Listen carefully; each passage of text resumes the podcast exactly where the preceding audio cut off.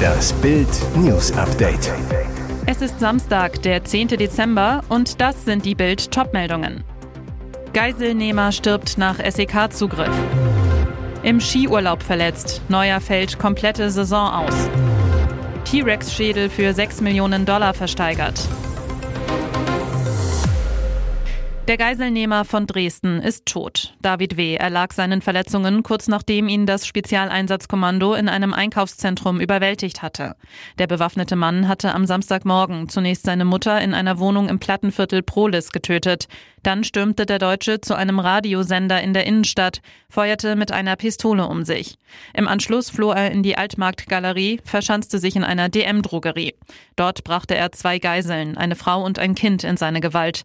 Kurz nach 12 Uhr stürmte das SEK den DM-Markt, überwältigte den Geiselnehmer. Nach Bildinformationen schossen die Beamten dabei auf den Täter. David W. wurde schwer verletzt, war nicht vernehmungsfähig. Die Polizei sprach zunächst von schweren Verletzungen. Sachsens Innenminister Armin Schuster sprach kurz darauf bei Twitter aber von zwei Toten. Eine Sprecherin des Ministers bestätigte gegenüber Bild, dass neben der Mutter auch der Täter zu Tode kam. Zum Glück kamen seine Geiseln mit dem Schrecken davon. Die Polizei bezeichnet den 40-jährigen Täter als psychisch auffällig. Schock für den FC Bayern. Torwart Manuel Neuer hat auf Instagram sein Saisonaus bekannt gegeben. Er habe sich im Urlaub beim Skitourengehen einen Unterschenkelbruch zugezogen, schrieb Neuer. Nach Bildinformationen ist es eine Markfraktur im rechten Schienbein gewesen, also im Knocheninneren und kein offener Bruch. Er ist in der BG Unfallklinik Murnau, 70 Kilometer südlich von München, operiert worden. Die Verletzung kommt kurz nach dem deutschen WM aus. Ins Turnier ging Neuer bereits angeschlagen. Wegen einer Schultereckgelenkverletzung fiel er zuvor wochenlang aus. Die Bundesliga-Saison endet am letzten Maiwochenende. Da die Ausfallzeit rund ein halbes Jahr beträgt, ist die Spielzeit für den Bayern-Kapitän vorbei. Bayerns Vorstandsvorsitzender Oliver Kahn sagte, die Nachricht von Manuels Verletzung hat uns alle schockiert. Wir werden ihm zur Seite stehen und ihn auf seinem Weg zu einem Comeback begleiten. Er wird auch diese schwere Verletzung meistern und so stark wie zuvor auf den Platz zurückkehren. Auch Bundestrainer Hansi Flick äußerte sich.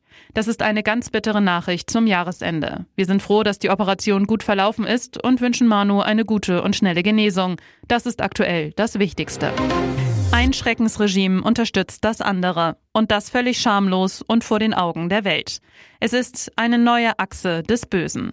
Das Schurkenbündnis wird immer enger. Der Plan, Kreml-Diktator Wladimir Putin bekommt vom Mullah-Regime Raketen, der Iran dafür militärische und technische Unterstützung. Russland versucht nun, mehr Waffen zu beschaffen, darunter hunderte ballistische Raketen. Im Gegenzug bietet Russland dem Iran ein beispielloses Maß an militärischer und technischer Unterstützung an, sagte die britische UN-Botschafterin Barbara Woodward am Freitag in New York. Der US-Sender NBC News berichtet unter Berufung auf hochrangige Beamte der Biden-Administration, dass Russland dem Iran möglicherweise sogar fortschrittliche Militärausrüstung und Komponenten, etwa Hubschrauber und Luftabwehrsysteme, liefern könnte. Über die Kooperationspläne berichteten am Samstagmorgen auch die britischen Geheimdienste. Das Verteidigungsministerium in London erklärte, dass der Iran für den Raketendeal ein nie dagewesenes Maß an militärischer und technischer Unterstützung erhält. Das Fazit? Der Iran ist jetzt einer der größten militärischen Unterstützer Russlands. Und die Unterstützung werde wahrscheinlich in den kommenden Monaten noch zunehmen. Ich bin eine absolute Baustelle, sagte sie noch vor einigen Tagen. Jetzt ist die Freundin von DSDS-Star Pietro Lombardi im Krankenhaus. Ihre Schwangerschaft bisher wirklich keine leichte Geburt. Erst am Freitag veröffentlichte Laura wunderschöne Fotos vom Schwangerschaftsshooting. Am Samstag lag sie dann im Krankenbett. Was genau der Grund ist, ist bisher nicht bekannt. Unter der Woche litt Laura unter anderem an Halsschmerzen und einem Ausschlag. Sie ließ sich Blut abnehmen und auch ein Corona-Test wurde durchgeführt. So wie es jetzt aussieht, habe ich ein Virus, ließ Pietros Freundin ihre Instagram-Fans am Krankheitsverlauf teilnehmen. Ich soll mich ganz viel ausruhen, ganz viel liegen und ganz viel Netflix schauen, meinte der Arzt. Doch aus dieser Ruhe wurde offensichtlich nichts, denn am Samstag gab Pietro ein weiteres Update und veröffentlichte ein Video von Laura im Krankenhausbett. Laura hat die Hand im Gesicht und ein Messgerät um den Babybauch. Mindestens zwei Tage müsse sie im Krankenhaus verbringen. Das erste gemeinsame Kind von Laura und Pietro soll Anfang des Jahres zur Welt kommen, doch der Weg dahin ist für Laura steinig.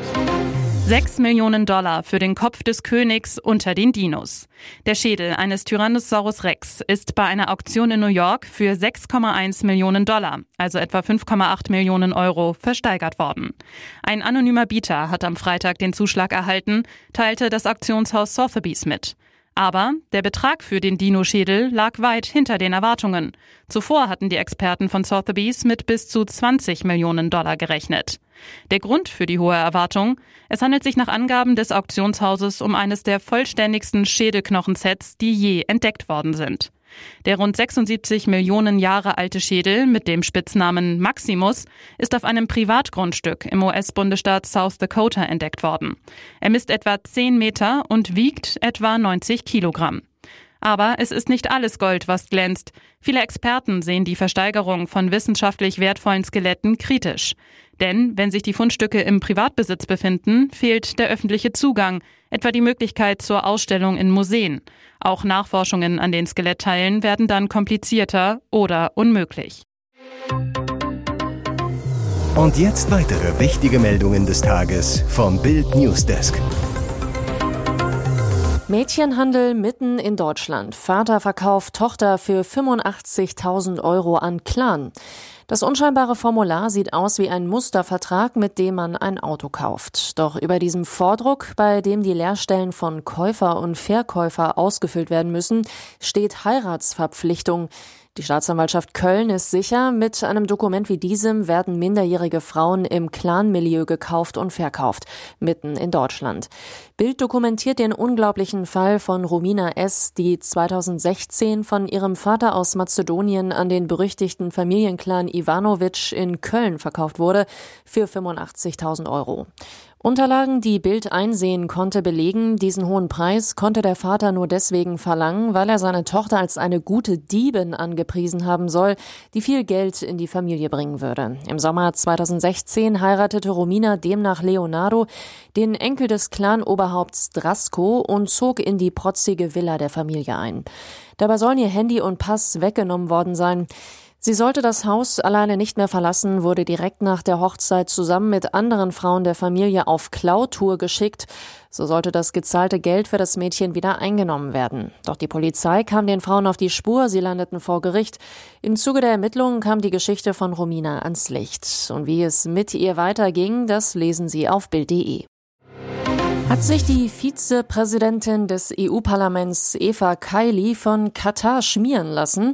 Nach AFP-Informationen ist die griechische Abgeordnete am Freitagabend in Brüssel festgenommen worden. Die Nachrichtenagentur beruft sich dabei auf vertraute EU-Kreise. Die 44-Jährige soll schon von der Polizei verhört worden sein.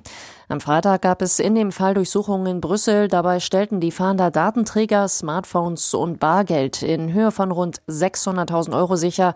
Allein 500.000 Euro sollen in der Wohnung des Abgeordneten Antonio Panzeri gefunden worden sein. Neben Eva Kaili wurden vier weitere Personen festgenommen, wie die Brüsseler Staatsanwaltschaft mitteilte. Eine der Personen soll ein parlamentarischer Mitarbeiter der sozialdemokratischen Fraktion im Europaparlament sein. Er gilt als Lebensgefährde von der verhafteten Vizepräsidentin. Bei den Ermittlungen geht es laut Staatsanwaltschaft um eine mutmaßliche kriminelle Organisation sowie Vorwürfe der bandenmäßigen Korruption und Geldwäsche. Und welche Rolle spielt Katar in der Konstellation? Bei den von einem Untersuchungsrichter in Brüssel geleiteten Ermittlungen geht es der Behörde zufolge um mutmaßliche Bemühungen eines Golfstaats.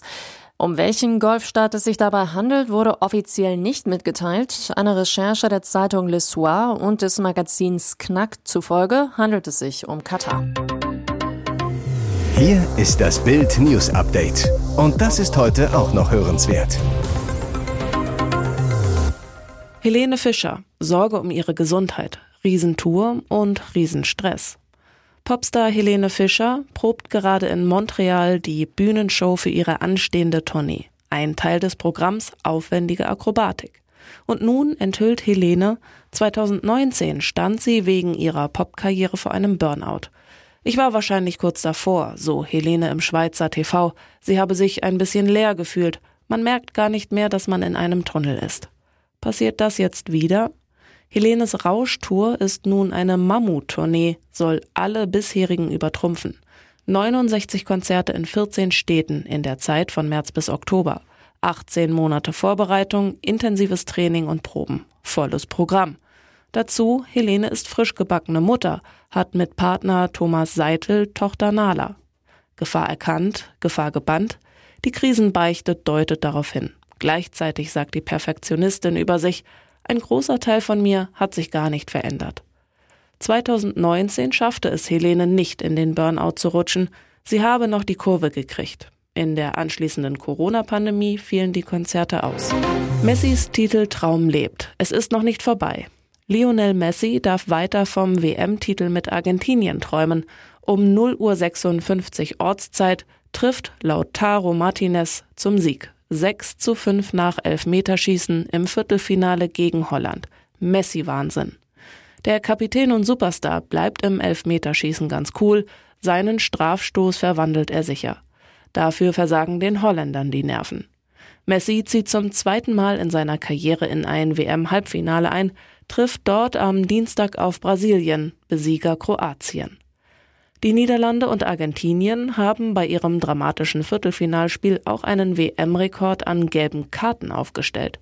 Insgesamt 15 Verwarnungen für Spieler beider Teams gab es nach Angaben des Statistikdienstleisters Opta Franz zuvor noch bei keinem Spiel in der Geschichte der Fußball-Weltmeisterschaften.